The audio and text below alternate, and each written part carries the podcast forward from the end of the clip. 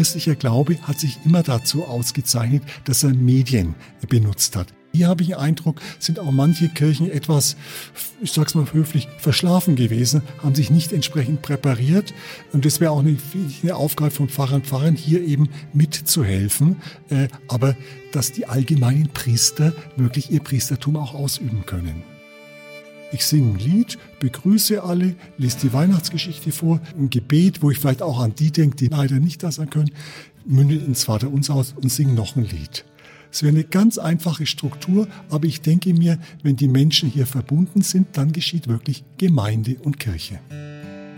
Für die jüngere Generation ist es sowieso selbstverständlich. Die 14- bis 18-Jährigen sind heute im Durchschnitt in Deutschland sechs Stunden pro Tag im Netz.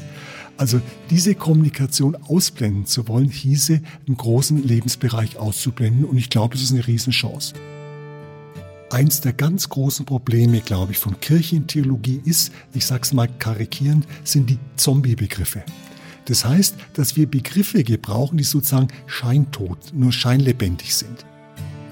Wir werden, glaube ich, auch auf Dauer die vor uns liegenden Herausforderungen nur uns stellen können, wenn wir gemeinsam auch sozusagen übergreifend über die einzelnen Daseins- und Werteorientierungen gemeinsam kooperieren. Gegenseitige Ausschlüsse vom heiligen Mahl sind sowohl unbiblisch als auch an der Lebensrealität vorbeigehend. Beide Seiten haben Güter, die die anderen nicht haben und die dann weitergehen. Und das, glaube ich, müsste dann der Schritt darüber hinaus noch sein. Es gibt sogar einen eigenen Presbyteriumsbeschluss damals, dass ich als Fünfjähriger, weil ich sehr groß gewachsen war, die Prozessionskerze tragen durfte, obwohl ich evangelisch war. Ich sage es mal ganz salopp und das ist auch selbstkritisch gemeint. Es geht immer um mich. Mein vorletztes Buch äh, ging über Lebensalter, übers Älterwerden. Da setze ich mich jetzt damit auseinander, dass ich jetzt alt werde, im Ruhestand bin. Ich möchte lieber, dass man sagt, ach ja, das war noch ganz interessant, was er am Schluss geschrieben hat, als zu sagen, auch jetzt kommt schon wieder ein Buch von ihm raus. Ich halte mich an die Vorschriften, die öffentlich ausgegeben werden, auch um andere zu schützen, das ist völlig klar. Aber äh, ich habe, nein, für mich selber habe ich keine Angst. Ich bin 66 Jahre alt, habe bisher ein glückliches Leben führen dürfen und wenn es heute Abend zu Ende wäre, wäre es ein wunderschönes Leben, für das ich sehr dankbar bin. Äh, in diesem Lebensgefühl lebe ich.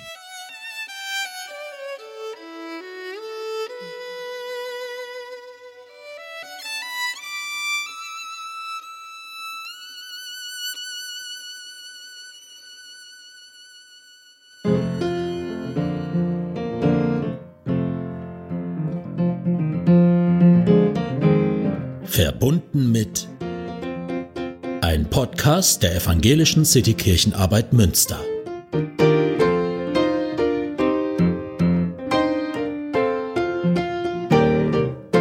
Herzlich willkommen bei Verbunden mit, dem Podcast der Evangelischen Citykirchenarbeit in Münster. Mein Name ist Moritz Greper, ich bin Pfarrer der Auferstehungskirche in Mauritz und beauftragt für Citykirchenarbeit. In diesem Podcast treffe ich ganz unterschiedliche Menschen. Ich möchte Sie befragen zu Ihrem Werdegang, Ihre Sicht auf Religion und Politik, auf Kirche und Gesellschaft und mich interessiert, wie Sie über die Zukunft und das Zusammenleben in unserer Stadt nachdenken. Unser heutiger Gast ist 66 Jahre alt, seit 44 Jahren verheiratet, hat zwei erwachsene Kinder und ist stolzer Großvater von vier Enkeltöchtern. Der gebürtige Nürnberger hat Theologie und Philosophie in München, Göttingen und Erlangen studiert war Pfarrer und Religionslehrer in Regensburg und hat parallel an der Uni München seinen Doktorgrad erworben. Er war dann als wissenschaftlicher Assistent in Erlangen, habilitierte sich dort und es folgten Stationen als Professor für praktische Theologie und Religionspädagogik in Berlin, Halle und ab 1997 in Münster, wo er über 40 Semester gelehrt und geforscht hat, bis er dann im vergangenen Frühjahr zu Zeiten des ersten Lockdowns emeritiert wurde. Er gehört zu den profiliertesten und einflussreichsten praktischen Theologen im deutschsprachigen Raum, aber auch darüber hinaus. Er hat über 20 einschlägige Bücher zu ganz vielfältigen religionspädagogischen und praktisch-theologischen Themengebieten veröffentlicht. Dazu war er als Herausgeber tätig und hat zahlreiche Beiträge in Lexika, Sammelbänden, Fachzeitschriften und viele Praxishilfen für Schule und Kirche geschrieben. Sein Standardwerk Praktische Theologie kennt buchstäblich jede und jeder, der sich näher mit evangelischer Theologie und Kirche beschäftigt. Er hat dazu viele Doktoranden und Habilitanten betreut, die ihrerseits jetzt selbst Professoren irgendwo in Deutschland oder auf der Welt sind. Dazu hat er in kirchlichen Synoden beraten und kritisch begleitet, wie die evangelische Kirche auf verschiedensten Ebenen mit den Herausforderungen der Gegenwart umgehen kann. Sein großes Stichwort ist Kommunikation des Evangeliums in der Gegenwart. Darüber, aber auch über seine Sicht auf das zurückliegende Jahr und die Pandemie und natürlich seine Ideen für eine Kirche der Zukunft möchte ich mit ihm sprechen. Wir sind heute verbunden mit Christian Gretlein. Herr Gretlein, ich freue mich, dass ich Sie begrüßen kann äh, hier im Gemeindehaus der Auferstehungskirche. Wir sind hier zusammen ähm, eine Woche vor Heiligabend und ähm, ich möchte auch gerne einmal direkt so in der Aktualität äh, anfangen mit Ihnen, weil wir vor zwei Tagen den Beschluss der Evangelischen Kirche von Westfalen wahrgenommen haben, dass die dringende Empfehlung ausgesprochen wurde an alle Gemeinden, die Präsenzgottesdienste zu Weihnachten abzusagen und auf Alternativen umzustellen. Da würde ich Sie ganz gerne zu Anfang fragen, wie Sie das ähm, wahrgenommen haben und äh, Ihre Sicht darauf ist. Herr Gräber, darf ich Sie da gleich am Anfang etwas korrigieren? Ja. Weil das für mich wichtig ist. Sie sagen, es ist an alle Gemeinden gegangen. Da würde ich sagen, ist ein Gemeindebegriff, der zu eng ist, mhm. der uns gegenwärtig auch die Chancen der Situation nicht erkennen lässt. Darf ich vielleicht ganz kurz einen Rückgriff aufs Neue Testament machen? Gerne. Da gibt es den Begriff Ekklesia, der kommt in vier Sozialformen vor. Ekklesia heißt das Haus, also wenn sich Menschen, die zusammenleben, damals auch einschließlich Sklaven versammeln. Ekklesia ist die Gemeinde in Korinth, zum Beispiel in der Stadt, wir würden sagen die Ortsgemeinde. Mhm. Ekklesia ist die Provinz, Syrien, wir würden sagen die Landeskirche. Und Ekklesia ist die Eukumene, die ganze ganze Welt. Wenn ich das richtig sehe, kann sich die äh, evangelische Landeskirche in Westfalen nur auf die zweite Ebene bezogen haben. Äh, die für das Leben der Menschen aber meistens sehr viel wichtigere ist die Gemeinde des Hauses. Mhm. Und da glaube ich, und das wollten sicher auch äh, Frau Kurschus und ihre Kollegen nicht, da kann natürlich nicht die Weihnachtsfeier ausfallen, sondern die wird stattfinden das glaube ich auch und da probieren, glaube ich, viele ähm, äh, Pfarrerinnen und Pfarrer auch mit äh, Impulse zu geben und zu helfen. Aber die Menschen können das sicherlich auch gut selbst. Haben Sie denn da auch einen vielleicht einen Tipp oder eine Idee, wie das in den Familien, also in der Ekklesia zu Hause ähm, gut sein könnte, wie es äh, Weihnachten wird? Also in der Ekklesia, in der Kinder auch leben. Da muss man jetzt ja unterscheiden. Könnte ich mir vorstellen, wenn die Instrumente spielen, dass ich mir zwei, drei Weihnachtslieder aussuche, äh, die einem zu Herzen gehen, die mhm. einem vertraut sind und dass die die Grundbausteine für das Ganze darstellen. Mhm. Dann wird sich sicher anbieten, Lukas 2 die Weihnachtsgeschichte vorzulesen. Äh, die ist ja auch übers Internet unschwer greifbar.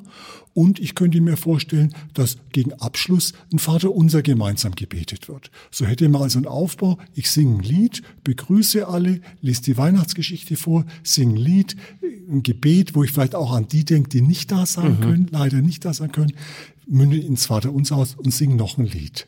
Es ist eine ganz einfache Struktur, aber ich denke mir, wenn die Menschen hier verbunden sind, dann geschieht wirklich Gemeinde und Kirche. Mhm.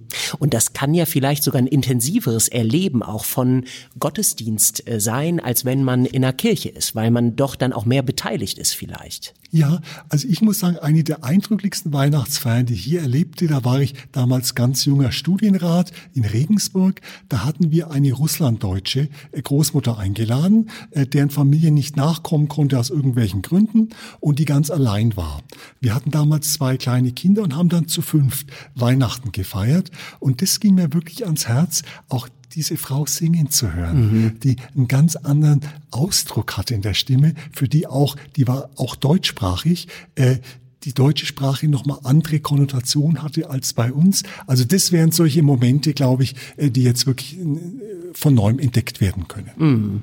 Und wie sehen Sie, das ist ja jetzt auch in der zurückliegenden Pandemiezeit ganz viel aufgekommen, ähm, wie sehen Sie die digitalen Angebote äh, der Kirche? Gehören die auch damit rein? Können die das unterstützen? Ähm, und denken Sie, dass das eine ganz gute Entwicklung ist, dass äh, diese Angebote jetzt so das Präsenzangebot der Ortsgemeinden so ergänzt haben? Ja, also auf jeden Fall denke ich mir, äh, christlicher Glaube hat sich immer dazu ausgezeichnet, dass er Medien mhm. benutzt hat. Denken Sie dran, die Paulusbriefe. Das war ja damals auch sozusagen ein Medium, was ganz oben auflag und was eine hohe auch internationale Verbreitung schaffte. Dann der Buchdruck Reformation brauche ich nicht groß betonen. Ohne den Buchdruck wäre die Reformation so nicht möglich gewesen. Insofern glaube ich, äh, würde man sich selbstverständlich hier beschränken, wenn man nicht darauf zurückgreifen würde. Für die jüngere Generation ist es sowieso selbstverständlich. Ich habe neulich mal nachgeschaut bei der Vorbereitung eines Vortrags.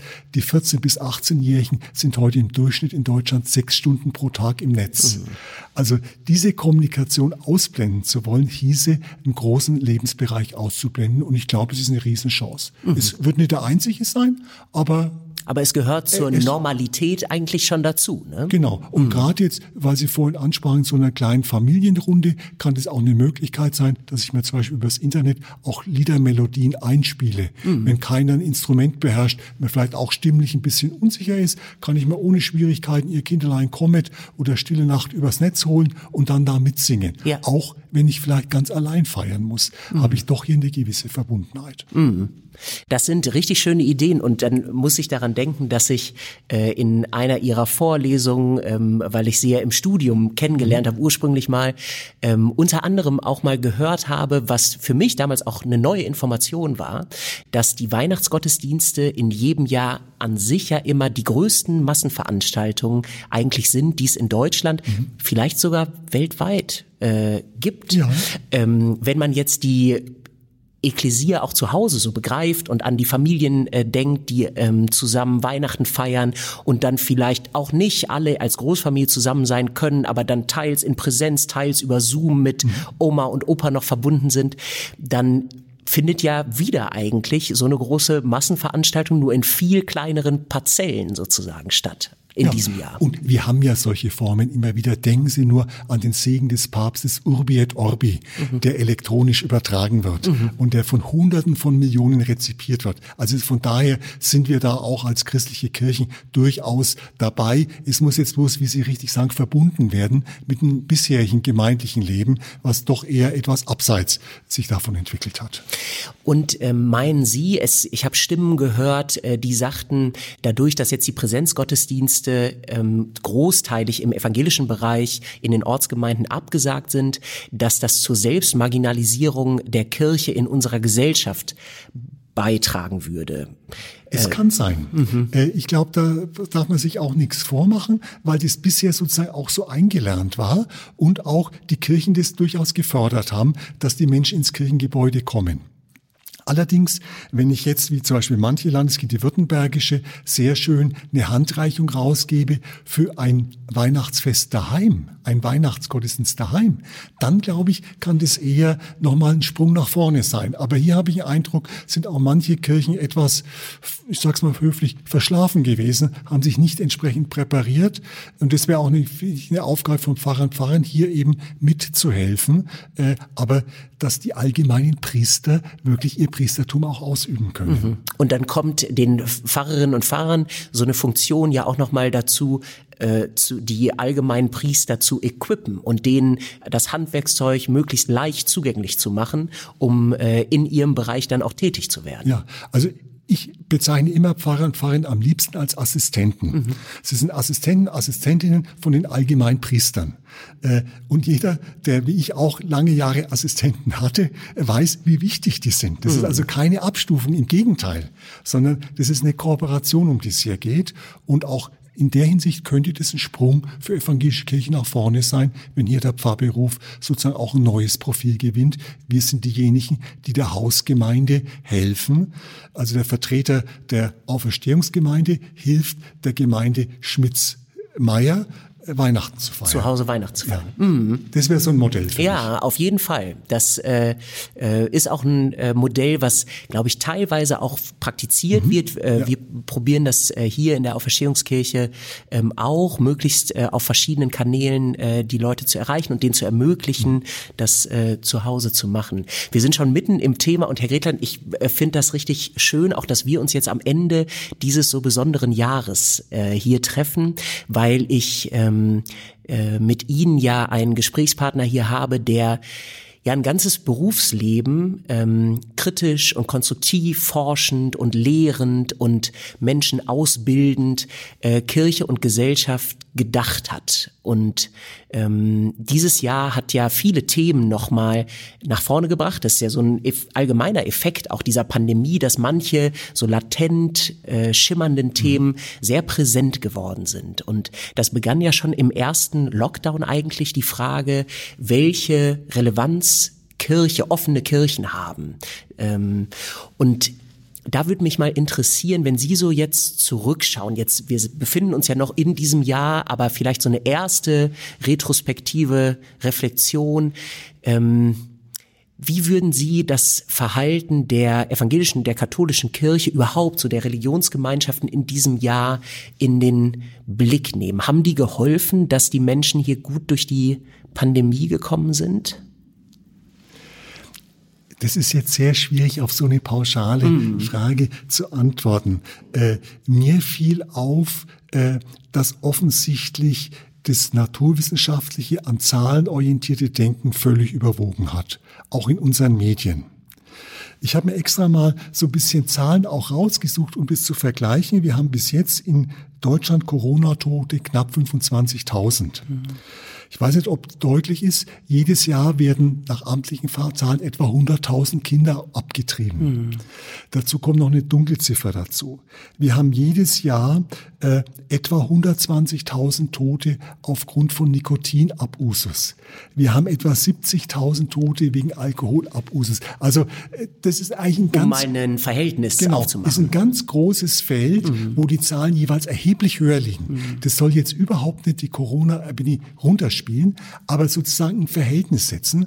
Wir haben uns ans vieles sehr gewöhnt äh, und da denke ich, müssten wir auch Kirche überlegen, ob wir uns zu Recht daran gewöhnt haben oder ob da jetzt, und gerade bei der Abtreibung bin ich der Letzte, der moralisch der einzelnen Frau irgendwelche Vorhaltungen machen möchte. Ich kenne keine Frau, die abgetrieben hat äh, aus leichtfertigen Gründen sondern das sind gesellschaftliche, strukturelle Probleme, mhm. die sie dann gezwungen haben, mhm. äh, sowas äh, zu tun. Also da will ich nicht missverstanden werden. Aber das wäre für mich äh, doch auch eine Aufgabe von Kirche, das in eine größere Korrelation zu setzen. Denn diese Zuspitzung auf einzelne Statistiken einer einzelnen Epidemie hat, glaube ich, Schwierigkeiten, auch ökumenisch. Das wahrscheinlich größte Problem 2020 wird im Nachhinein die Heuschreckenplage in Ostafrika gewesen sein. Mhm die völlig in Vergessenheit geraten genau, ist. Die völlig medial. in Vergessenheit mhm. hier geraten ist. Also ich kriege das immer nur mit, weil ich relativ viel amerikanische Literatur auch lese und da kommt es etwas äh, in Blick äh, über Black, das Thema mhm. Black sozusagen. Aber das wäre für mich, da hätte ich mich gefreut, wenn Kirche noch mehr auch darauf hingewiesen hätte, mhm. ohne das gering zu schätzen, was auch hier Menschen jetzt erleiden müssen, aber das doch auch in einer Relation zu setzen. Mhm. Das ist ja auch interessant, dass diese Epidemie anders als oft so naturkatastrophenartige Ereignisse besonders stark in Europa mhm. äh, stattfindet, was auch die Zahlen angeht. Mhm. Und zum Beispiel der afrikanische Kontinent, ähm, ich habe ja immer Kontakte zu Südafrika, natürlich auch sehr vorsichtig und mit mhm. großer Sorge um mhm. die eh wirtschaftlich fragile Gesellschaft mit der Epidemie umgegangen ist und einen viel härteren Lockdown auch veranlasst hat ähm, am Anfang der, äh, der Epidemie als hier in Deutschland. Und doch scheint es ja so, dass zum Beispiel der afrikanische Kontinent besser durch die Pandemie kommt, was die Zahlen angeht, als Europa äh, zum Beispiel. Wobei das ja wohl demografisch einen Grund hat. Und es wäre ein zweites Thema, was, glaube ich, ganz wichtig ist jetzt, das Thema des Umgangs mit alten Menschen. Mhm. Äh, einerseits ist es ein großes Geschenk. Die Lebenserwartung hat sich in den letzten 120 Jahren verdoppelt in unserem Land. Andererseits ist steigt ab 60 Jahren die Suizidrate steil an. Das heißt, viele Menschen haben Probleme. Äh, wir wissen, sehr viele Menschen fühlen sich abgeschoben. Wir haben auch das große Problem der Pflegeheime, der Seniorenheime, der Altersheime. Und hier, glaube ich, ist in der Tat, äh, hat sich etwas entwickelt, was nochmal kritisch auch von Kirche reflektiert werden muss. Eine gewisse Parallele wäre für mich der Umgang mit Menschen mit Behinderungserfahrungen. Auch hier hat ja die Diakonie und Caritas lange Heime aufgebaut, was sicher wichtig war, um diesen Menschen auch einen Ort zu geben. Aber man hat dann über den Inklusionsgedanken gemerkt, dass das auch ein Stück eine Segregation ist, die auch sowohl für diese Menschen als auch für die Gesellschaft negativ ist, weil das auch Menschen sind, die mit uns leben müssen. Und ins Leben mitten reingehören und in die Nachbarschaften auch. G genau. Hm. Also ich muss dazu sagen, ich bin selber verheiratet mit einer Inklusionspädagogin. Insofern ist mir das sehr nahe und äh, so herzlich wie ein Down-Syndrom-Mensch mich neulich umarmt, geküsst hat, hat mich schon lang keiner mehr. Hm. Ja. Äh, das ist das eine. Und da denke ich mir, müssen wir auch bei alten Menschen überlegen, ist diese Politik hier Heime zu bauen, sie abzuschieben, ist es wirklich etwas, was auch Kirche weiter befördern sollte? Es gibt ja das andere Modell der Mehrgenerationenhäuser oder ähnliches. Also da würde ich mir auch gerne einen Impuls wünschen. Das geht sicher nicht von heute auf morgen umzuschalten, aber in Bezug auf Menschen mit Behinderungserfahrung, glaube ich, hat man hier schöne Fortschritte gemacht, die dann auch selbstbestimmt eigenen Wohnungen mit einer gewissen Betreuung leben können oder ähnliches. Also da könnte ich mir auch vorstellen, könnte die Kirche in Zukunft hier äh, auch, auch ihre diakonische, karitative Kompetenz äh, stärker einbringen. Hm. Wenn ich Sie einmal persönlich fragen darf, Sie sind ja jetzt äh, über 60 Jahre hm, alt auch. Ja, 66. 66 und äh, damit ja formell auch Mitglied der Risikogruppe ja. altersbedingt.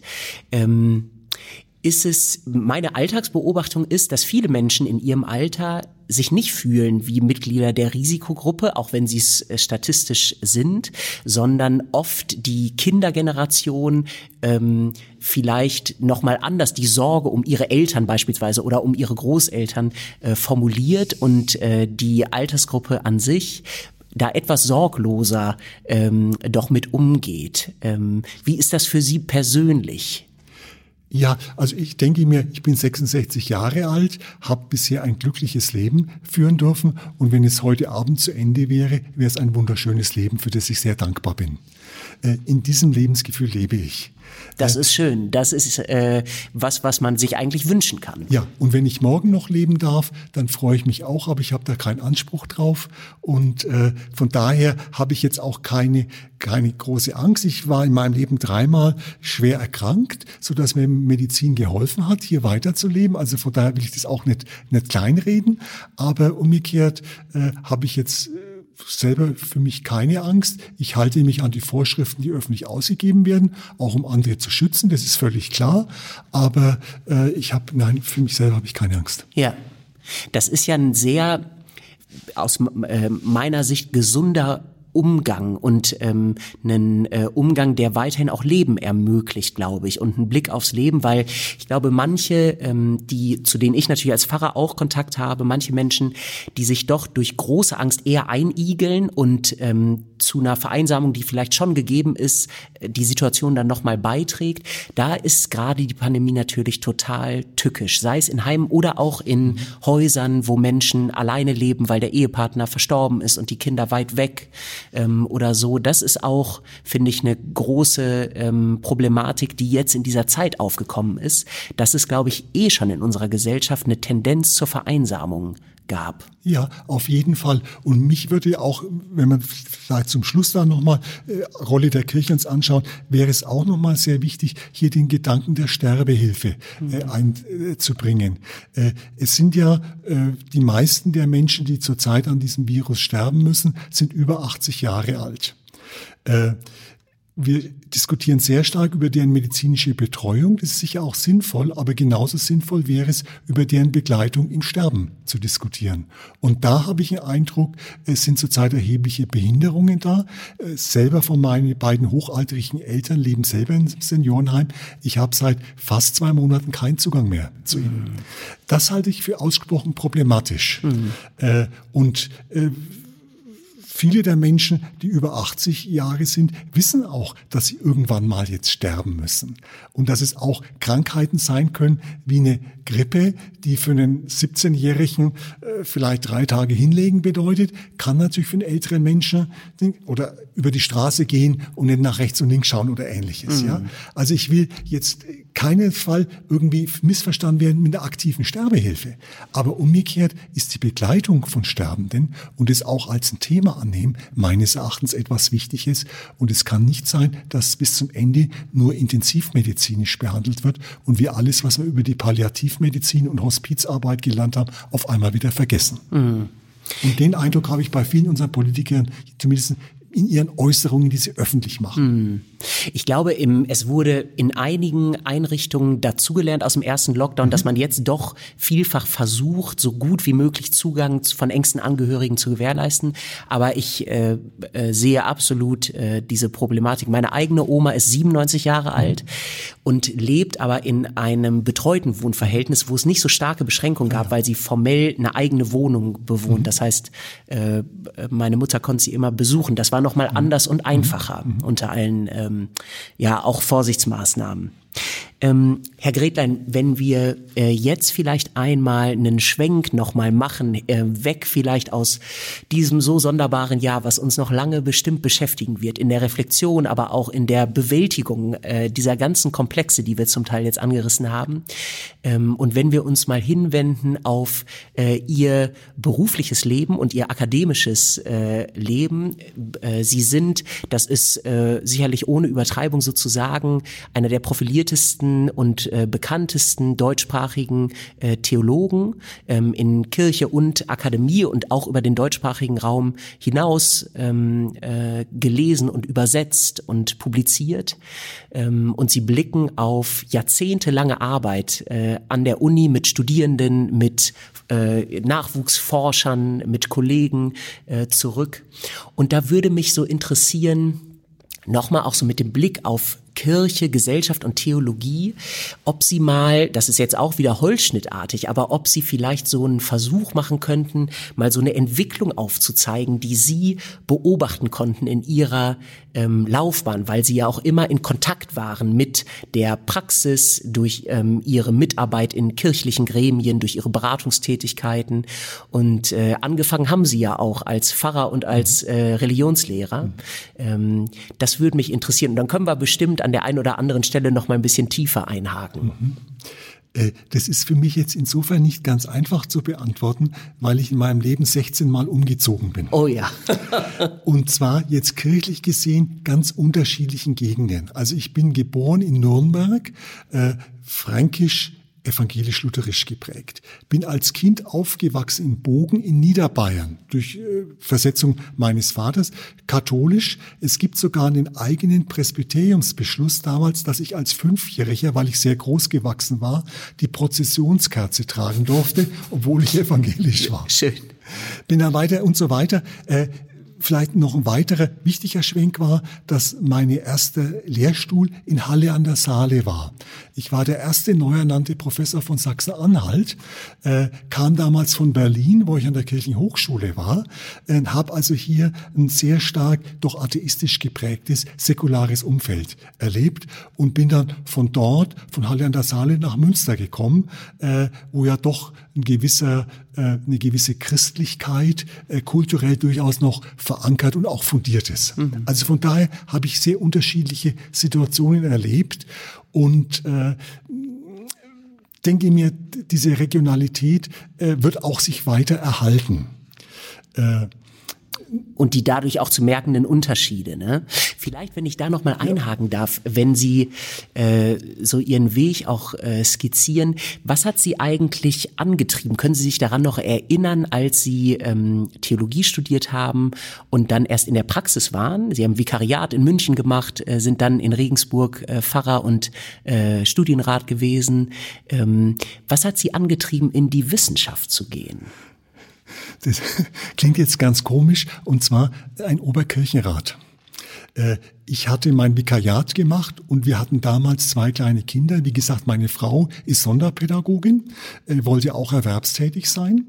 Und da stellte sich für uns zunehmend das Problem, dass die Kirchengemeinde meine Termine stark fremdbestimmt hat und es für meine Frau zunehmend schwieriger wurde. Und äh, ich habe das nach dem zweiten Examen, als es um die Stellen ging, vorgetragen, dem entsprechenden Personaldezernenten damals der Bayerischen Landeskirche. Und der schaute mich groß an und sagte, ah ja, das ist interessant, dann können Sie doch Religionslehrer werden. Da haben Sie bessere Strukturierung der Zeit und außerdem brauchen wir Professoren für Religionspädagogik. Wäre das kein Weg für Sie?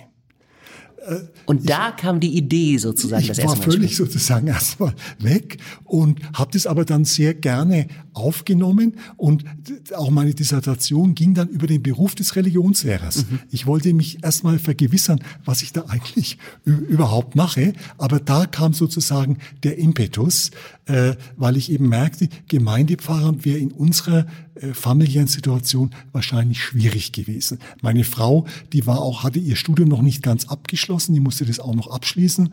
Äh, insofern äh, waren wir da auch, auch regional dann gebunden, ja. Und ähm, aber gut, das ist ja erstmal eine Idee, die ins Spiel kommt von einem Oberkirchenrat, aber das macht sich ja dann nicht von alleine. Auch, äh, dass man äh, promoviert, habilitiert und ähm, sich so im wissenschaftlichen Bereich auch durchsetzt, kann man ja sagen, weil das ja ähm, immer auch Bewerbungsverfahren sind, äh, die gar nicht so ohne sind, bevor man dann ähm, Professor wird. Ja, ich hatte da sicher auch, auch sehr viel Glück. Ich habe ja begonnen mit einer Arbeit, ich glaube, die ist sogar fast oder wohl die erste rein empirische Arbeit gewesen in der evangelischen Theologie, was damals nicht nur Anklang gefunden mhm. hat. Und habe in meinem Habilitationsverfahren, das ist auch wenig bekannt, bin ich in der mündlichen Prüfung das erste Mal durchgefallen. Ah. Und zwar, weil ich den Dogmatikern stark widersprochen habe und hatte dann das Glück, dass einer, ein relativ konservativer praktischer Theologe, Manfred Seitz, leider letztes Jahr verstorben, sich dann für mich eingesetzt hat und gesagt, das geht nicht, praktische Theologie hat eine eigene Richtung, wir müssen auch eher liberale Zugänge. Und dann im zweiten Anlauf hat es dann geklappt und mein Glück war, dass dann dieser Herr Kollege Seitz mich dann relativ schnell im halben Jahr vermittelt hat auf eine erste Professur nach Berlin so dass ich aus diesem Umfeld der sehr konservativen Erlanger Theologischen Fakultät rausgekommen bin. Also das im Nachhinein sind es große Glücksfälle. Ich kann mir das auch gut vorstellen, jetzt im Nachhinein, ich war damals 31 Jahre alt, als ich meinen Habilitationsvortrag hielt und relativ äh, barsch bestimmte dogmatische Regeln übersprungen habe, dass das sich die Kollegen dort nicht bieten lassen wollten. Mhm. Und äh, also das insofern hat so ein bisschen geholpert. Im Nachhinein hat mir das sehr geholfen mhm. weil ich auch bei Prüfungen immer wusste, wie es auf der anderen Seite des Tisches ausschaut ja. und mir eigentlich immer wichtig war, mich da auch rein zu versetzen. Das heißt nicht, dass ich jetzt Noten verschenkt hätte, das wäre auch, auch glaube ich, nicht richtig gewesen, aber mir war Aber Sie haben nicht empathielos geprüft. Genau, ja. genau. Ich, das, mhm. das war, war mir immer wichtig und dass ich auch nachher den Kollegen, Kollegen noch ins Auge schauen, schauen konnte und ich auch gerne Qualifikanten begleitet habe auf ihrem Weg und mir das auch wichtig war, ihnen mhm. dann auch zu helfen. Ich finde das bemerkenswert, dass Sie auch zugeben, dass Sie bei der beim ersten Mal äh, der Habilitation, dem mündlichen äh, Vortrag oder der Prüfung durchgefallen sind, weil ähm, aus meiner Zeit an der Uni und wenn man so bei Konferenzen mal ist als äh, Nachwuchswissenschaftler, äh, mhm. ähm, ist das im theologischen Bereich und ich denke, das gilt für alle wissenschaftliche Bereiche ja nicht so selbstverständlich, dass man Schwächen eigentlich zugibt, äh, sondern ich finde, der akademische Bereich ist ja doch auch äh, geprägt von Publikationsdruck und äh, Nachweisbarkeit von Leistungen und äh, Drittmitteleinwerbung. Also sind viele messbare Faktoren, an denen schnell ähm, in meiner Wahrnehmung festgestellt wird, ob jemand was taugt ja, ja. oder nicht. Mhm. Ja, nein, also insofern hatte ich immer wieder Menschen, die mich begleitet haben. Und das habe ich dann auch versucht, sozusagen, als ich selber in solchen Funktionen war, wieder andere Menschen äh, zu begleiten. Und das war auch eigentlich das Schönste an meiner Tätigkeit, diese jungen Kollegen begleiten zu dürfen. Mhm. Zum Teil sind sie jetzt Kollegen selber auf Professuren und äh, das muss ja auch ein schönes Gefühl sein. Ne? Bin immer noch in Kontakt zu denen mhm. und das ist und sie denken Sachen weiter. Und ich habe auch zum Beispiel bei Qualifikanten nie Themen vorgegeben, sondern die hatten immer ihre Themen dabei. Mhm. Das war auch für mich dann eine Lernchance, weil natürlich jüngere Menschen andere Themen hat. Zum Beispiel eine junge Kollegin, die hat dann über Gebete im Internet geschrieben. Wäre ich nie drauf gekommen, im Internet zu beten beten. Und da ist eine ganz Aber ist ein spannende relevantes Arbeit Thema, ne? rausgekommen, weil es für eine junge Frau natürlich ein wichtiges Thema war. Ja. Ähm, können Sie an der Stelle, äh, weil ein Schlaglicht äh, in Ihr Werk ist ja der Begriff der Kommunikation des Evangeliums. Jetzt sind unsere Hörerinnen und Hörer nicht alles äh, Theologen. Können Sie vielleicht einmal die Wichtigkeit äh, aus Ihrer äh, Sicht dieses Begriffs ähm, erläutern? Ja, also ein Schritt noch kurz davor. Eins der ganz großen Probleme, glaube ich, von Kirchentheologie ist, ich sag's mal karikierend, sind die Zombie-Begriffe. Das heißt, dass wir Begriffe gebrauchen, die sozusagen scheintot, nur scheinlebendig sind, die in früheren Zeiten durchaus ihren Sinn gemacht haben, aber sozusagen diesen früheren Kontext immer mit sich rumschleppen und in die Gegenwart hinein Zum Beispiel Erbsünde? Erbsünde wäre so ein Begriff. Ich würde zum Beispiel noch weiter sagen, der Begriff der Religion. Ist ein Begriff, der im 19. Jahrhundert eine ganz große Bedeutung hat im Protestantismus. Aber mir ist es das erste Mal deutlich geworden im Gespräch mit Muslimen, die diesen Begriff nicht verwenden, wenn sie nicht von außen dazu gezwungen werden. Oder in Südostasien, die den auch nicht verwenden, dass das ein doch stark protestantisch europä mitteleuropäischer Begriff ist. Und von daher habe ich dann gesucht, gibt es zur Beschreibung dessen, womit es Theologie zu tun hat, einen Begriff, der so etwas vermeidet.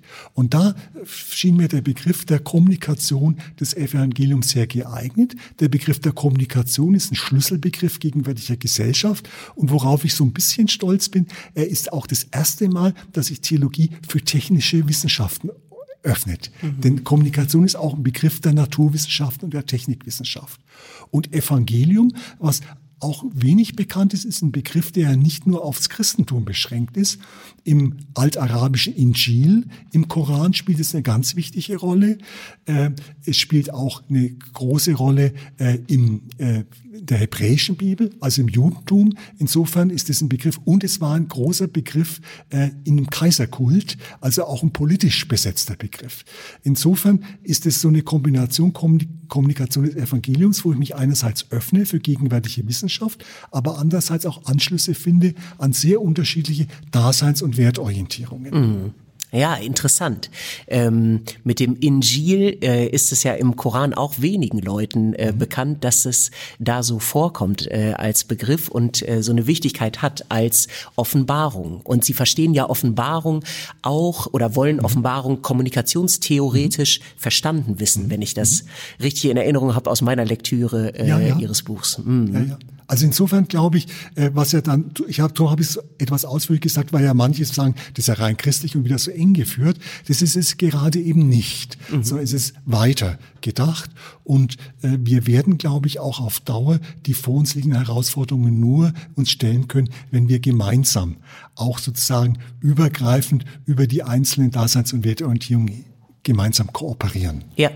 Ich glaube, auch nur das ist nach außen hin, aus meiner Wahrnehmung, für viele Menschen plausibel. Also ich glaube, die, der Rückbezug auf das eigene und ähm, die äh, Identität in Abgrenzung immer zu formulieren zu anderen, die ist für wenige Leute, äh, glaube ich, oder immer weniger werdende Leute plausibel und attraktiv. Ja, und ich habe selber erlebt, ich hatte ja in Münster das große Glück, dass das eine der Universitäten war, die islamische Theologie gestärkt hat, auch mit sehr äh, erfahrenen und, und äh, kompetenten Kollegen.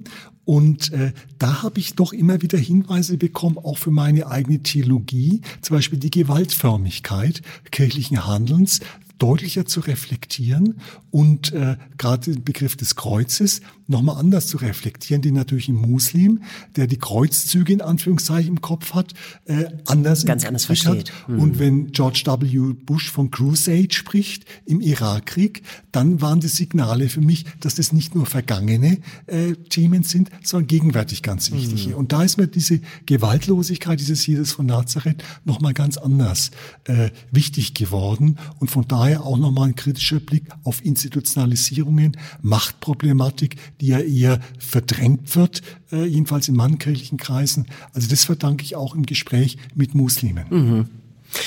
wenn Sie schon so ansprechen, wie die Themen Sie manchmal ereilt haben oder wie Sie bereichert wurden auch von ähm, dann äh, anderen Disziplinen.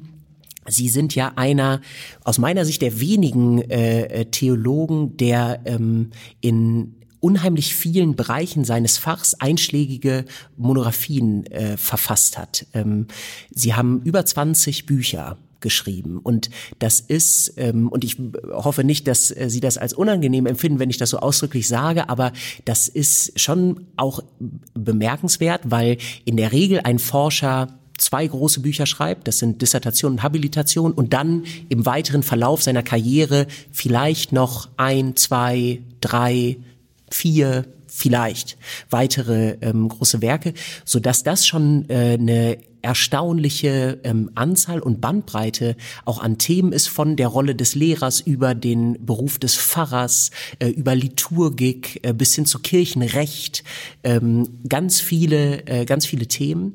Da würde mich interessieren, wie kommen Sie so zu Ihren Themen, die Sie dann so interessieren, dass Sie daraus ein Forschungsvorhaben machen und ein Buch äh, daraus anfertigen? Ich, ich sage es mal ganz salopp, und das ist auch selbstkritisch gemeint, es geht immer um mich. Mhm. Die Dissertation ging, damals war ich Religionslehrer, um den Religionslehrerberuf. Die Habilitation ging dann über Taufe. Wir hatten damals zwei Kinder und hatten uns überlegt, ob wir die als Kinder taufen lassen sollen, ja oder nein. Und das hat sich dann zum wissenschaftlichen Thema ausgewachsen. Und mein vorletztes Buch äh, ging über Lebensalter, übers Älterwerden. Da setze ich mich jetzt damit auseinander, dass ich jetzt alt werde, im Ruhestand bin. Sie sind gerade emeritiert, genau. Genau. Mhm. Also und so kann man das, das für ganz viele mhm. äh, Themen sehen. Zum Teil sind sie mir aber natürlich auch zugewachsen im Kontakt mit anderen Menschen. Und ich muss auch sagen, ich hatte das ganz große Glück, dass ich immer wieder dadurch, dass ich Rufe von anderen Fakultäten bekam und dass ich auch entsprechende äh, Programme einwerben konnte, dass ich sehr viele Forschungsfreisemester hatte. Im Nachhinein äh, ist es natürlich ambivalent zu sehen. Ich dachte, man für die Studenten war das vielleicht auch nicht äh, unbedingt so schön, dass ich dann dauernd weg war. Aber das hat sich einfach dann so, so ergeben, weil mich die Sachen auch so interessiert haben und ich dann versucht habe, das natürlich auch in der Lehre dann wieder einzubringen. Aber auch hier äh, bleibt so ein äh, gemischter Geschmack hinterher. Mhm. Es ist eben mein Leben. So gelaufen. Und äh, das heißt, dass äh, viele der Themen dann mit ihrer Biografie äh, äh, zu tun haben und dann dadurch ja auch so einen existenziellen Bezug irgendwie bekommen und äh, ja auch immer, klar, ihr Fach ist die praktische Theologie, auch immer anschlussfähig sind äh, an die Praxis. Wenn Sie, ähm, vielleicht können Sie es für beide Bereiche formulieren, einmal für den äh, Bereich der pastoralen Praxis oder der kirchlichen Praxis und dann aber auch der schulischen Praxis in der Religionspädagogik. Gibt es für Sie Themen, die Sie jetzt ähm, in der Gegenwart oder auch für die Zukunft benennen könnten, die Sie für besonders relevant und wichtig halten, wo sich jetzt forschende äh, Wissenschaftler ähm, ranmachen sollten? Also wenn Sie so Wissenschaftler so allgemein formulieren, denke ich mir, gibt es immer ein Thema, was wichtig ist. Wie können wir so leben, dass auch die nach uns kommenden leben können? Mhm. Das wäre für mich sozusagen die, die Grundsatzfrage. Äh, ich bin gerade dabei, ein kleines Buch abzuschließen zum Christsein als Lebensform. Mhm. Und da war für mich interessant, dass im zweiten Jahrhundert eine wichtige Frage war, wie ist es notwendig zu leben? Also der Glauben stand eher im Hintergrund, es ging ums Leben. Und ich denke mir, das ist eine wichtige Spur, die auch in der Gegenwart eine Rolle spielt. Und es ist ja heute in der Tat das Problem, dass unser gegenwärtiger Lebensstil dazu führen wird, dass die Lebensvollzüge der nach uns kommenden zumindest eingeschränkt vielleicht unmöglich werden. Und das ist für jemanden als Christen wie mich, der an den guten Schöpfer glaubt, unerträglich. Mhm. Und da wäre für mich eine wichtige Aufgabe. Und Sie merken, das ist jetzt nicht nur ein theologisches Thema, sondern das geht natürlich auch soziologisch, pädagogisch, aber auch in die Naturwissenschaft und Technikwissenschaften mhm. hinein. Und das wäre für mich immer, oder war auch das Reizvolle an Theologie, dass es eigentlich immer da hinüber geht, wenn es um eine Lebensform geht, ja. und die betrifft alle Bereiche unseres Lebens.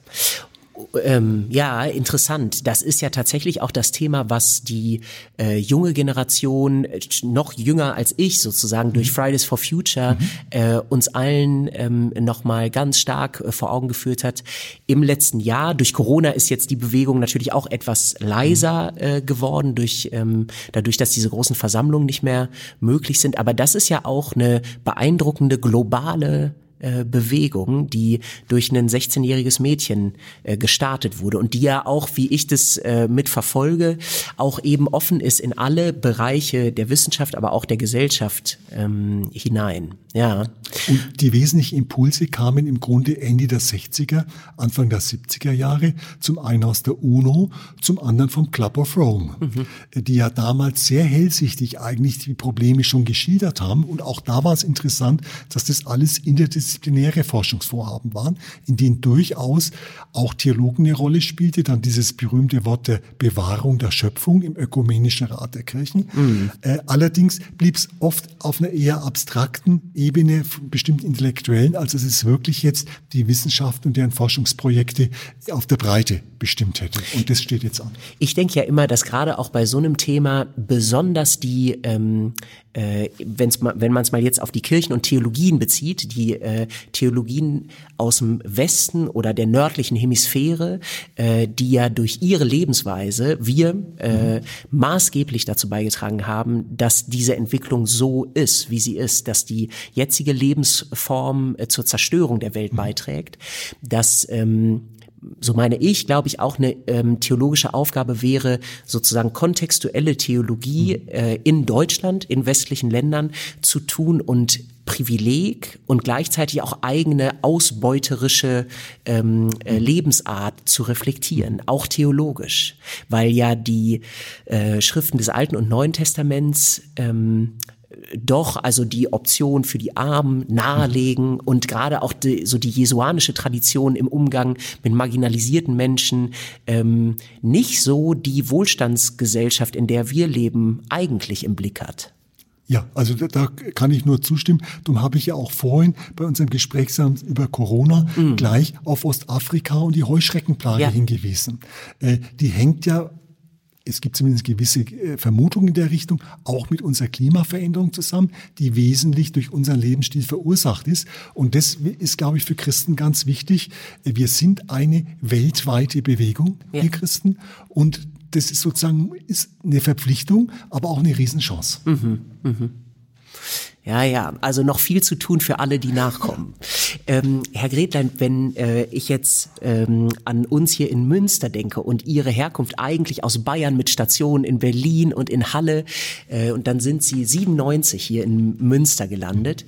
Ähm, Sie leben offensichtlich gerne hier, weil Sie jetzt auch im Ruhestand äh, ja. Äh, weiter hier leben. Wie würden Sie jemandem unsere Stadt hier charakterisieren, der von außen kommt? Also ganz kurz würde ich sagen, es ist eine gut bürgerliche Stadt. Mhm. Mit allen Vorteilen.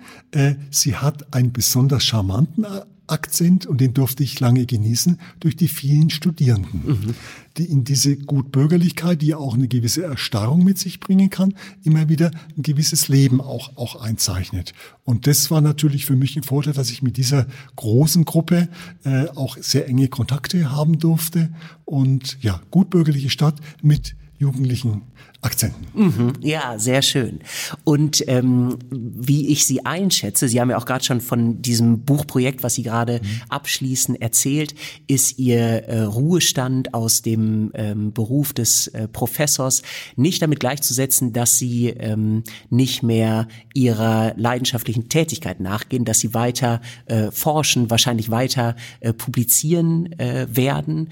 Ähm, was sind denn Projekte, die jetzt für Sie gerade anstehen und auf die sie sich freuen, vielleicht auch wenn Corona äh, ein Ende absehbar ist durch, äh, durch Impfung, weil ich mir auch vorstellen könnte, dass auch Reisen wieder für sie äh, ein Thema sein könnte. Als ich in Ruhestand ging, wollte ich eigentlich äh, mit der wissenschaftlichen Tätigkeit die beenden und lieber wieder in eine pastorale Praxis gehen, die mit Menschen zu tun hat. Wie Sie richtig sagten, durch Corona ist es unmöglich geworden. Also ich habe das sehr hautnah erlebt. Ich war am 12. 13. März in Zürich, habe da einen Vortrag gehalten und mein Zug ging um 17 Uhr am 13. März und ab 18 Uhr durften Menschen über 65 in der Schweiz nicht mehr den öffentlichen ai, Nahverkehr ai, ai. benutzen. Also insofern war das wirklich so ein, so ein Abschnitt und da gab es keine Möglichkeiten. Aber wenn äh, die Pandemie nicht mehr so unser Leben bestimmt, möchte ich doch schauen, stärker auch zu praktischen Tätigkeiten zu kommen, auch dessen eingedenk, dass theoretische Fähigkeiten im Alter auch nachlassen. Mhm. Und ich möchte lieber, dass man sagt, ach ja, das war noch ganz interessant, was er am Schluss geschrieben hat, als zu sagen, auch jetzt kommt schon wieder ein Buch von ihm raus. Die verstehen mich. Ja, schön. Nee, das wäre doch auch eine äh, gute Wende. Vielleicht können wir ja auch, Sie äh, sind ja äh, bei mir Gemeindemitglied. Ja, genau. Wir waren ja auch schon im Gespräch, ähm, was es hier vielleicht noch für Möglichkeiten gibt. Ich würde mich auf jeden Fall freuen, wenn äh, da in Zukunft ähm, nochmal äh, eine Zusammenarbeit mhm. äh, möglich ist.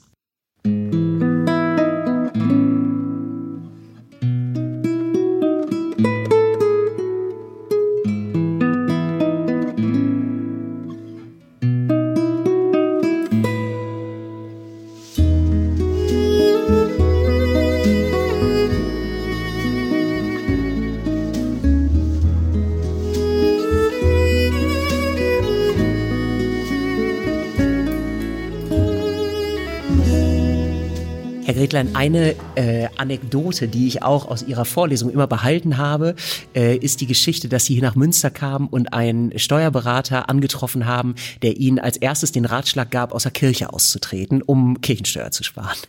Ähm, und das äh, führt mich zu der Frage, ähm, was, wenn Sie an die Zukunft der Kirche in äh, Deutschland, der verfassten Kirche in Deutschland denken, als Institution, wo Kirchensteuer nur eins von Themen ist, die man so beleuchten kann.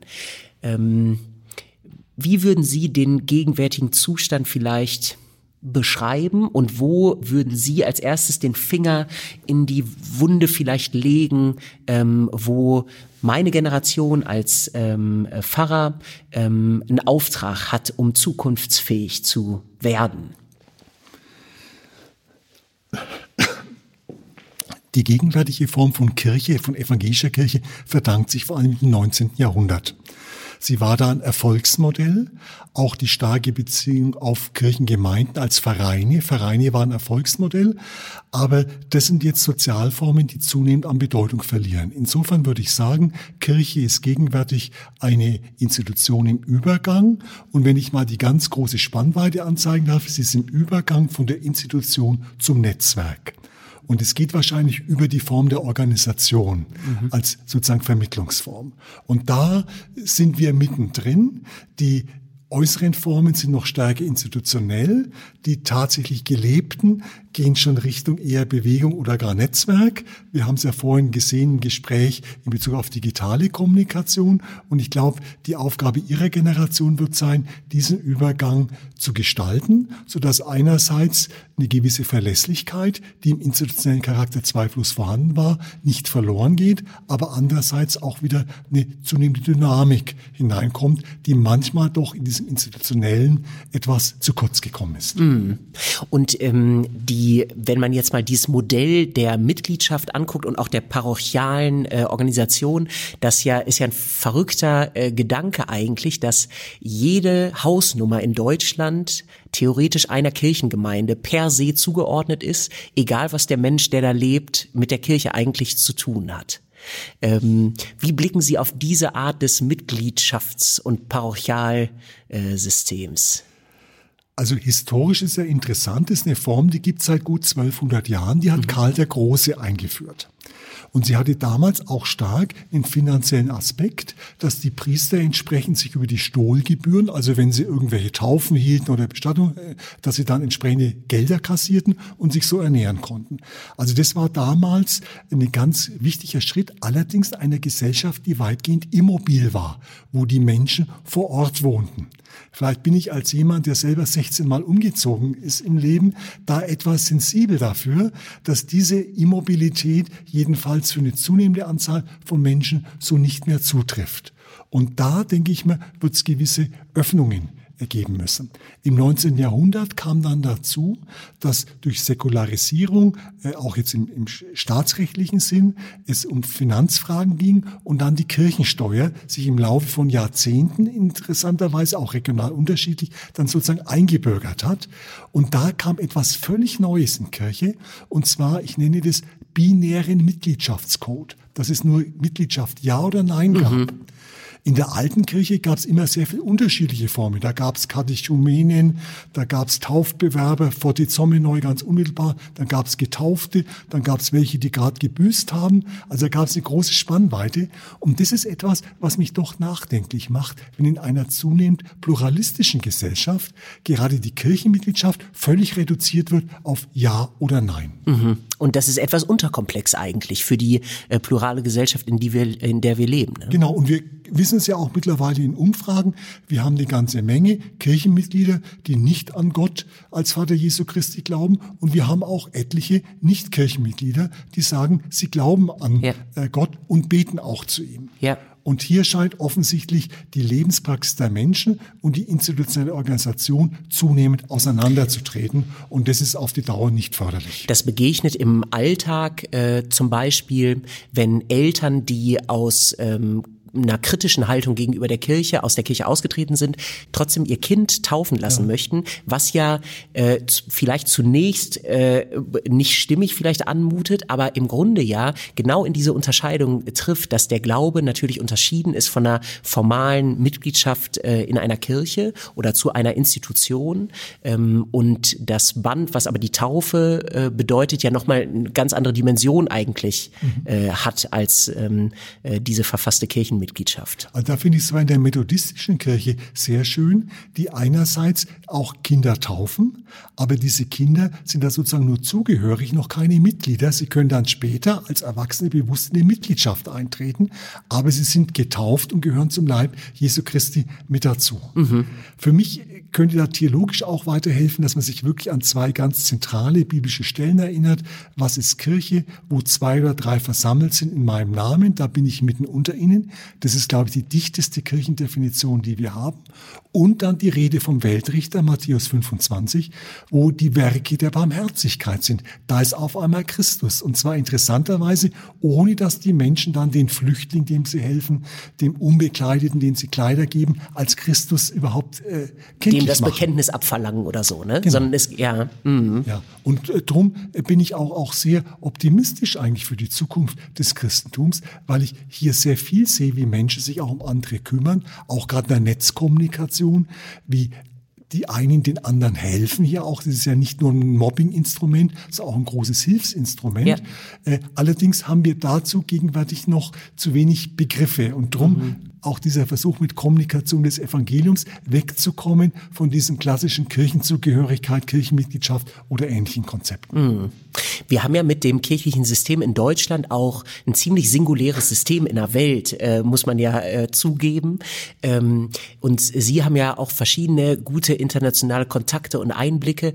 Gibt es etwas, was ähm, von äh, Kirchen ähm, zu lernen ist, zum Beispiel aus Südostasien, ähm, wo sie gute Einblicke haben oder auch äh, anderswoher? Ja, ich will es an einem Beispiel, kann es gut aus Südostasien, in dem Fall aus Seoul, äh, also Südkorea, bringen. Ich war da in der Gemeinde eingeladen, durfte da auch die Predigt halten und nachher gingen wir dann gemeinsam zum Mittagessen. Die Kirche war ein Gebäude mit vier Stockwerken. Ganz unten war ein Restaurant drin in dem die Woche über die Kinder aus der Kita gegessen haben. Der erste, also Erdgeschoss, war der Gottesdienstraum. Darüber waren für die Kinderräume und dann waren die Büroräume für die Angestellten. Und dann ging man nach dem Gottesdienst runter in dieses Restaurant. Das ist etwa so für 180 bis 200 Leute. Und dann wurde mir auch erklärt, dass diese Gemeinde sich vor einigen Jahren geteilt hat, weil zu viele Mitglieder da waren. Und das Definitionskriterium ist, es müssen alle gemeinsam in einem Raum miteinander essen und trinken mhm. können. Und das hat mir theologisch von den Mahlgemeinschaften Jesu von Nazareth Sofort sehr eingeleuchtet. Mhm. Und auch wenn Sie international anschauen, der Verteilung von Kirchenmitgliedern auf Pfarrer und Pfarrerinnen in Deutschland ist völlig singulär. Wir haben hier Schlüssel von 1 zu 2000 zu 3000 oder sogar noch Bald mehr, noch mehr. angedacht. Mhm. Das ist völlig singulär und hat auch mit Jesus von Nazareth und seinem Auftreten wirken überhaupt nichts mehr zu tun, sondern sind reine Verwaltungsgrößen. Und wie gesagt, das fand ich sehr interessant in Seoul, dass hier sozusagen das gemeinsame Essen und Trinken ist das Kriterium, wie groß eine Gemeinde sein kann. Mhm. Und das spannend. trifft doch, glaube ich, fast, auch wenn das so 180 Menschen waren, auf so eine wissenschaftliche Erkenntnis, dass das für eine soziale Gruppe eine sinnvolle Größe ist, weil jeder jeden kennen kann. Genau. Mhm. Ja, Sie haben ja etwa, etwa 200 bis 200 250 Menschen können sie überhaupt nur kennen und wenn sie das aufschreiben, auf mehr kommen sie auch gar nicht. Mhm. Also von daher ist das, das glaube ich, ganz sinnvoll. Und da denke ich mir, wären wichtige Aufgaben. Und da merke ich auch jetzt gerade über Fresh Expressions aus dem United Kingdom, also aus England, kommen jetzt auch neue Ansätze, die in der Tat sich da auf den Weg machen. Also ich bin da eigentlich ganz optimistisch ja. auch. Ja. Ich glaube auch, wenn ich so an äh, die Kolleginnen und Kollegen denke, die ich äh, aus meiner Generation kenne, dass viele mit diesem Bewusstsein auch in diesen Beruf des Pfarrers starten, äh, gerade für Fresh X oder auch mit großem Interesse an einfach neue Formen der Herangehensweise an Arbeit äh, und sei es nur ähm, dieses äh, typische Com, die typische Com-Struktur einer Kirchengemeinde mal umzuwenden in eine G-Struktur, dass man auch schaut, wo man hingeht, wo die Menschen sind eigentlich. Ähm, ich würde noch einmal gerne zu der Frage, weil das wäre ja einmal so diese ähm, Organisationsfrage mhm. und die Größenfrage. Und wenn man jetzt auf die finanzielle Frage äh, schaut, da würde ich äh, einmal noch mit Ihnen hingucken, weil Sie mir eben im Vorgespräch ja schon gesagt haben, dass Sie auch schon mal publiziert haben, auch zur Frage der Kirchensteuer. Ähm, was wäre da Ihr Blick drauf? Wir wissen ja, dass bis 2060 die Kirchenmitgliedschaft sich wahrscheinlich halbiert hat ähm, und dass durch andere Entwicklungen auch die Kirchensteuereinnahmen sowieso immer weiter äh, zurückgehen. Kann das so überhaupt bleiben? Kann das das Modell hier bleiben? Also ich denke nicht. Äh, interessant ist, dass bei der ersten IKD-Kirchenmitgliedschaftsumfrage 1972 schon über die Hälfte der befragten evangelischen Kirchenmitglieder sagten, dass sie die Kirchensteuer nicht für angemessen halten. Mhm. Das ist jetzt mittlerweile 50 Jahre her. Ich denke immer, da könnte man reagieren. Solange wir ein staatsanaloges Zwangssystem haben, klar, ging das. Und Steuer ist ein Zwangssystem. Aber Kirchenmitgliedschaft ist mittlerweile eine Option. Das weiß jeder. Ich Unter vielen anderen Optionen. Genau. Mhm. Ich bin freiwillig da drin. Mhm. Und insofern macht da, glaube ich, die Steuer äh, wenig Sinn. Äh, ich denke mir, es gibt ja Alternativmodelle, gerade das Fundraising, was einen großen Vorteil hat, dass persönliche Beziehung und Geldgabe zusammenspielen. Mhm. Dagegen die Steuer ist ja immer etwas sehr Anonymes. Mhm. Und da, äh, denke ich mir, könnte man jetzt Übergänge entsprechend äh, statuieren. Das wird nicht ganz äh, ohne Holpern gehen. Das ist ganz klar beim Systemwechsel. Aber die Kirchensteuer gibt's auch erst so seit 100, 120 Jahren. Insofern hängt Kirche Jesu Christi nicht davon ab. Und wie Sie richtig sagen, international schaut's sowieso ganz anders aus. Und mein Vorschlag wäre, alle zwei Jahre um ein Prozent runterzugehen und gleichzeitig parallel den Menschen zu kommunizieren. Wir brauchen aber das Geld und dann aber mit den Menschen gemeinsam zu überlegen, mm. woher das Geld kommt. Mm. Da hatte ich gerade mit amerikanischen Kollegen interessante Gespräche. Die sagte auch, der Fundraiser hat erstmal die Aufgabe zu hören, was wollen die Menschen? Was ist ihnen wichtig? Was brauchen sie in der Gemeinde. Dagegen wir in Deutschland immer eher das System, dass irgendwelche Gremien sich überlegt haben, was zu machen ist und dann dafür Geld zu akquirieren. Mhm. Auch da, glaube ich, ist ein Lernprozess vor uns. Ich bin da aber ganz optimistisch, dass in der Tat die Jüngeren, die so, wie Sie das beschreiben, da diesen Weg gehen werden. Mhm. Äh, ja, ich äh, sehe das auch eigentlich ganz optimistisch und auch als Motivation äh, für unsere Generation, dass da einfach ähm, äh, viel zu tun ist und ähm, hoffe, dass äh, wir wir als Kirche, ich spreche mal allgemein, nicht diese Haltung zu groß werden lassen. Wir lassen diese ganzen Dinge mal auf uns zukommen und reagieren dann, sondern äh, dass man frühzeitig auch anfängt zu versuchen, das sinnvoll zu gestalten. Das, hm. Das wäre auch mein großes Anliegen. Denn wie ich schon sagte, es wird natürlich da gewisse äh, Turbulenzen hin und her bei so einem Systemwechsel geben. Aber je länger man wartet, desto größer wird es werden. Und das wäre, glaube ich, schade, weil sich dann auch wieder Kirche stark nur mit sich selber beschäftigt. Mhm. Und eigentlich hat sie, wie wir vorhin sagten, eine Assistenzfunktion mhm. für die allgemeinen Priester, die da sind. Ja. Und diese Aufgabe ist erstmal wahrzunehmen. Und das Finanzielle hat da eine sekundäre äh, dienende Funktion, aber keine, keine ausschlaggebende. Mhm. Hier in Münster ist gerade ein äh, Reformprozess im Gange, der äh, von einem, einer Strukturkommission vorbereitet wurde. Die haben ein sehr schönes Magazin erarbeitet, mhm. zehn vor, was ganz fantasievoll und mhm. gar nicht so behördlich ähm, eine Vision entwirft, wie Kirche im Jahr 2030 aussehen könnte, damit sie auch zukunftsfähig mhm. ist. Und da sind ganz viele dieser Aspekte, also Modelle der differenzierten Mitgliedschaft mhm. beispielsweise, mhm. ähm, Stärkung auch der Familien zu Hause, also der der Gemeinden zu Hause, Stärkung auch von ehrenamtlichen äh, Mitarbeitenden äh, und so weiter ist da äh, viel bedacht und es wird im nächsten Jahr wahrscheinlich dann in einen synodalen Beschluss auch mal gegossen werden. Mal gucken, es gibt auch sicherlich beharrende Kräfte, die eher kritisch äh, auf dieses Papier blicken. Ich äh, habe das ganz dankbar in die Hand genommen, um ehrlich zu sein und äh, hoffe, dass vieles davon ähm, auch so umgesetzt wird, weil das wäre für unsere Region hier, glaube ich, ein großer Wurf, äh, äh, wenn Und ich das richtig sehe. Vielleicht müssten wir auch doch ganz realistisch dazu sagen, es ist nur ein erster Schritt, denn dass die konfessionellen Spaltungen des 16. Jahrhunderts auf die Dauer gestellt werden, halte ich auch für Ja. ausgeschlossen. Ja. Das ist auch im Bewusstsein der Menschen so und so nicht mehr verankert. Für mich ist immer das beste Beispiel der Fernsehgottesdienst, der, egal ob von katholischer oder evangelischer Gemeinde gefeiert wird, von gerade älteren Menschen auch rezipiert wird und auch ihnen Lebenshilfe gibt. Und auch hier, denke ich mir, wird der nächste Schritt sein, wir werden wirklich kooperieren müssen. Gegenseitige Ausschlüsse vom Heiligen Mahl sind sowohl unbiblisch als auch an der Lebensrealität vorbeigehend. Also da steht, glaube ich, auch eine große Aufgabe vor uns. Und ich habe gerne hier immer auch an der Universität einen Lehrauftrag gehabt, an der katholisch-theologischen Fakultät. Und es war für mich immer eine sehr schöne Veranstaltung, wenn die Hälfte evangelisch, die Hälfte katholisch meiner Zuhörer und Zuhörerinnen waren. Und da kam es wirklich zu gegenseitigen Befruchtungen. Denn beide Seiten haben Güter, die die anderen nicht haben und die dann weitergehen. Und das, glaube ich, müsste dann Super. der Schritt darüber hinaus noch sein. Ja, absolut.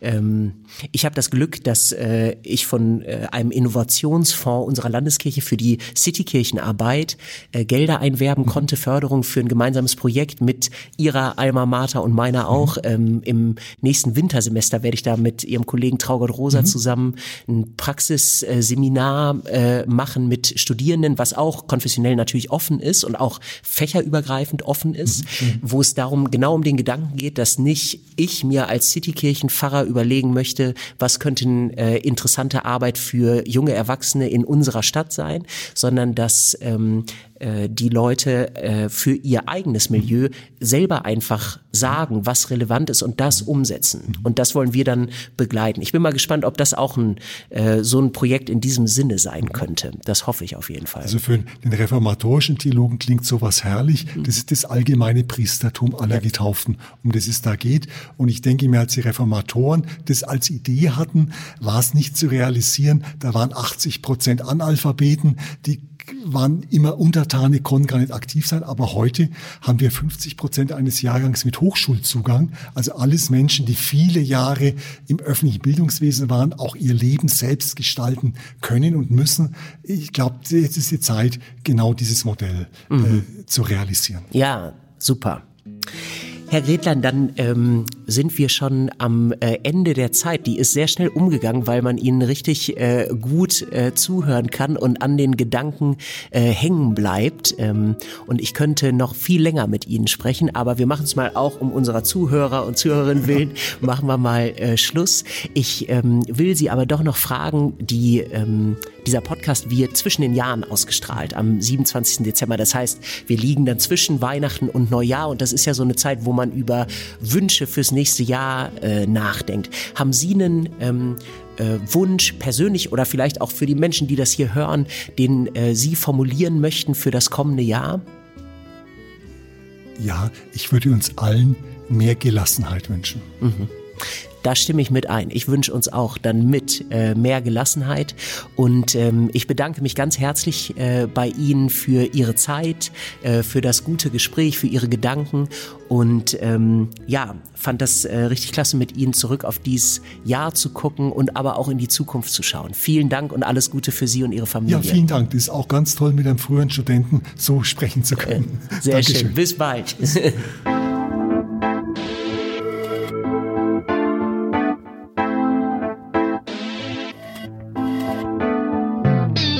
Das war die sechste und damit letzte Folge verbunden mit für dieses Jahr. Wenn Ihnen das Gespräch mit Christian Gretlein gefallen hat, hören Sie auch gerne in die zurückliegenden Folgen hinein. Wir hatten bisher Beate Williamson, Superintendent Holger Erdmann, Professor Muhannad Roschid, Marina Weißband und Stefan Ort zu Gast. Im kommenden Jahr freue ich mich schon auf Gäste wie den Künstler Thomas Nufer oder Polizeifahrer Stefan Draheim. Ich danke meinem Team von Verbunden mit. Hansi Schanowski für die Musik, Dennis Mohme für seine Stimme im Intro und vor allem Lukas Pietzner, unserem Produzenten und meinem Partner bei den Aufnahmen. Und ich danke Ihnen allen fürs Zuhören in diesem Jahr. Guten Rutsch und bis nächstes Jahr. Ihr Moritz Gräper.